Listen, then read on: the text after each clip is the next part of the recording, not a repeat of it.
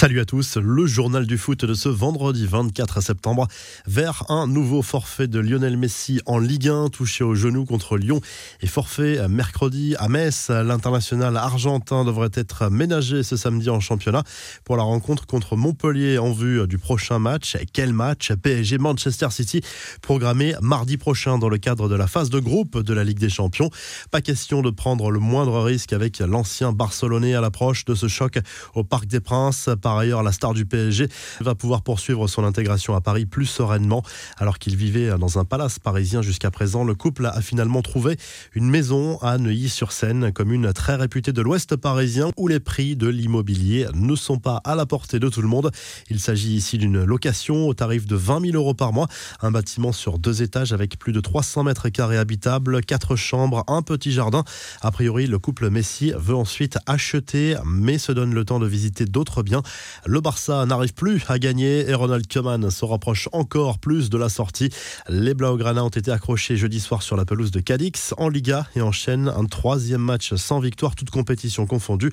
Score final 0-0. Le Barça a joué les 25 dernières minutes à 10 après le carton rouge adressé à Frankie de Jong et aurait même pu perdre cette rencontre. Ronald Koeman est clairement au centre des critiques malgré les absences. Le coach néerlandais est pour le moment maintenu à son poste, mais son licenciement est clairement d'actualité. En cas de nouvelle contre-performance contre l'Evente dimanche, la direction du Barça pourrait prendre la décision de se séparer de Ronald Koeman. Les infos, en bref, les premières sanctions de la commission de discipline de la LFP après les incidents entre supporters d'Angers et de l'OM mercredi soir au stade Raymond Coppa. En attendant d'éventuelles sanctions supplémentaires, la tribune du stade sera fermée pour le match face au FC Metz côté Angevin.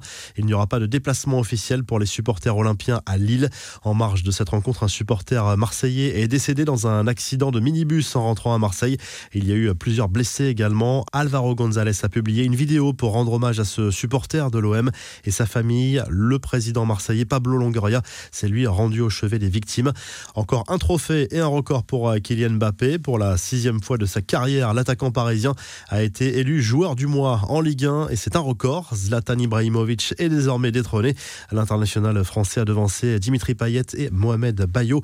Kylian Mbappé qui a dû avoir le sourire en découvrant l'interview très élogieuse de Samuel Eto'o dans laquelle il parle de la situation du Barça, du transfert de Messi, mais aussi de l'attaquant français. Aujourd'hui, nous avons deux phénomènes qui sont Cristiano Ronaldo et Messi au-dessus de tout le monde et le prochain grand joueur c'est Mbappé. Il a tellement de qualité, il peut jouer dans n'importe quelle équipe, a souligné Eto'o qui a choisi son camp entre le Parisien et Erling Haaland.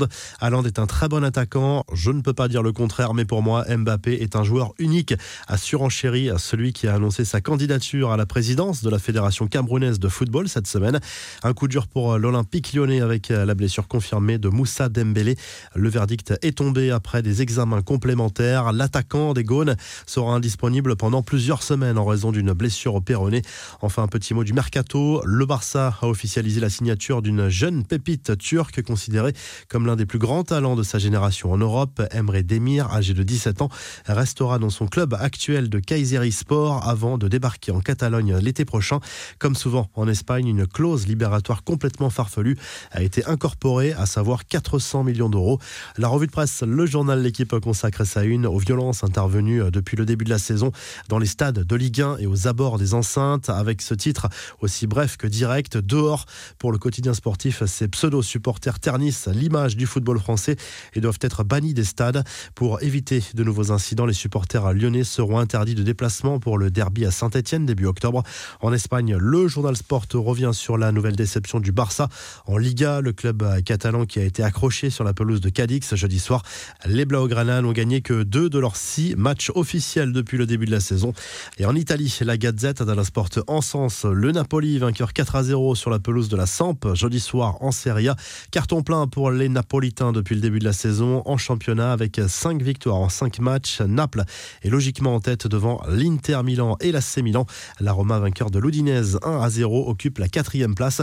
Si ce journal du foot vous a plu, n'hésitez pas à liker la vidéo, à vous abonner pour nous retrouver dès demain pour un nouveau journal du foot.